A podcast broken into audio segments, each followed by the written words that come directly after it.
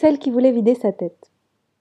Alors la dernière fois, je vous parlais de faire le chemin de la tête au cœur pour pouvoir écouter son intuition.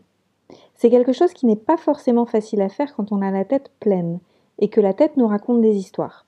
Il faut savoir que notre cerveau essaye toujours de comprendre et d'interpréter ce qui nous arrive et donc pour ça, il nous raconte des centaines d'histoires, des choses euh, parfois qui tiennent la route, parfois qui tiennent pas du tout la route, et qui viennent nous polluer et qui viennent nous, empêcher d'écouter la source, d'écouter ce qui est vraiment profondément important pour nous, et donc de nous faire du bien et de pouvoir suivre le fil de notre intuition.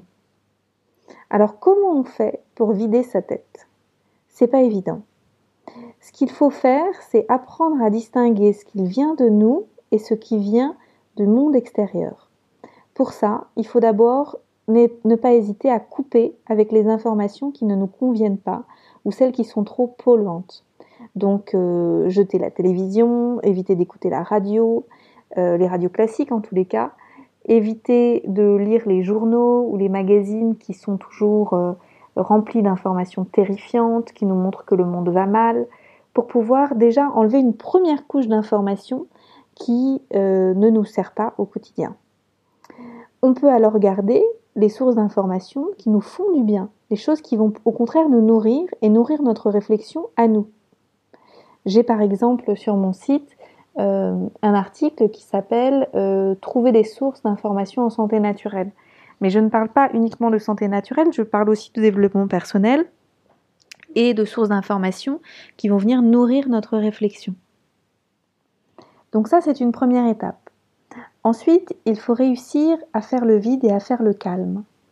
Pour faire le calme, il n'y a pas cent mille solutions. Il y a la méditation, qui est très précieuse si on a envie de se lancer. Il y a des super applications maintenant gratuites et aussi beaucoup beaucoup d'informations sur YouTube notamment pour apprendre à méditer et pour pouvoir commencer à essayer de faire le calme dans sa tête.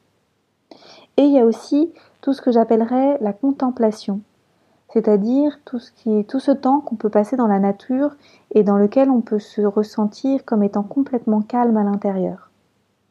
La nature, elle est encore euh, dans le non-agir, dans le non-faire, alors que nous, on est dans un monde du faire. On a toujours des choses à faire, on est toujours en train d'anticiper les choses à venir. Alors qu'elle, qu'il pleuve, qu'il vente, qu'il fasse du soleil, elle n'en a rien à faire parce que de toute façon, elle va continuer à pousser. En fait, elle est dans la pleine présence. C'est exactement ça. Et nous, pour pouvoir écouter notre intuition, il faut qu'on arrive à connecter avec cette pleine présence. C'est uniquement dans cet état-là qu'on peut alors se connecter avec notre énergie pure et avec notre intuition. Alors l'énergie, justement, c'est très important parce qu'en fait, notre énergie, c'est aussi ce que j'appellerais notre élan vital. C'est notre moteur finalement. C'est notre moteur qui est alimenté par nos émotions, qui est alimenté par euh, ce qu'on a envie de faire dans la vie c'est important d'apprendre à veiller sur son énergie pour pouvoir contribuer au monde de façon optimale et trouver sa place. Et ça, c'est bien quelque chose qui nous intéresse tous, trouver sa place. Quelle est notre mission dans ce monde? Est-ce que je suis à ma bonne place? En fait, j'entends cette question tout le temps et je me la suis posée aussi très longtemps. Maintenant, ça va mieux, même si je me la pose encore de temps en temps. Si on a envie de trouver sa bonne place, il faut d'abord réussir à s'ajuster un peu comme une radio en fait sur la bonne onde pour savoir où est-ce que notre énergie se positionne dans le monde, pour pouvoir être dans cet état de fluidité et dans cet état où on n'a pas grand-chose à faire, sinon d'être nous-mêmes et de suivre ce qui nous fait du bien. Donc si vous me suivez, ma première étape c'est de dépolluer, la deuxième étape c'est de faire le calme, soit par la méditation, soit par la contemplation, et la troisième étape c'est d'écouter son énergie et de voir là où la vie nous amène. Et là, d'éviter de rentrer en résistance. Ça, c'est pas forcément ce qu'il y a de plus facile, mais ça fonctionne.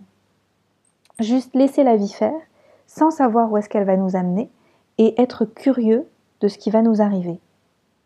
C'est une toute autre posture que celle de celui qui attend ou celui qui essaye, en fait d'agir à tout prix et de contrôler ce qui va lui arriver.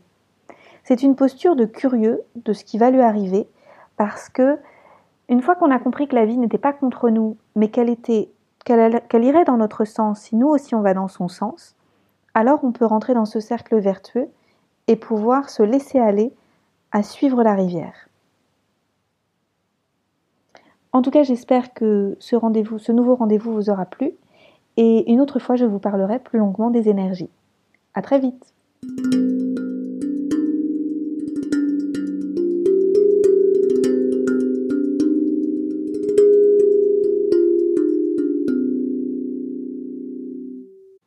Je suis Anne-Claire Méret, curieuse de pratiques de santé naturelle, de techniques de gestion émotionnelle, auteure de plusieurs livres. Je suis aussi une exploratrice de cœur, avide de voyages découvertes. Vous pouvez me suivre sur mon blog anneclairemeret.com, mais aussi sur Facebook et surtout sur Instagram où je partage beaucoup. Je consulte à Paris quand j'y suis, sinon à distance sur Skype et sur WhatsApp en session individuelle.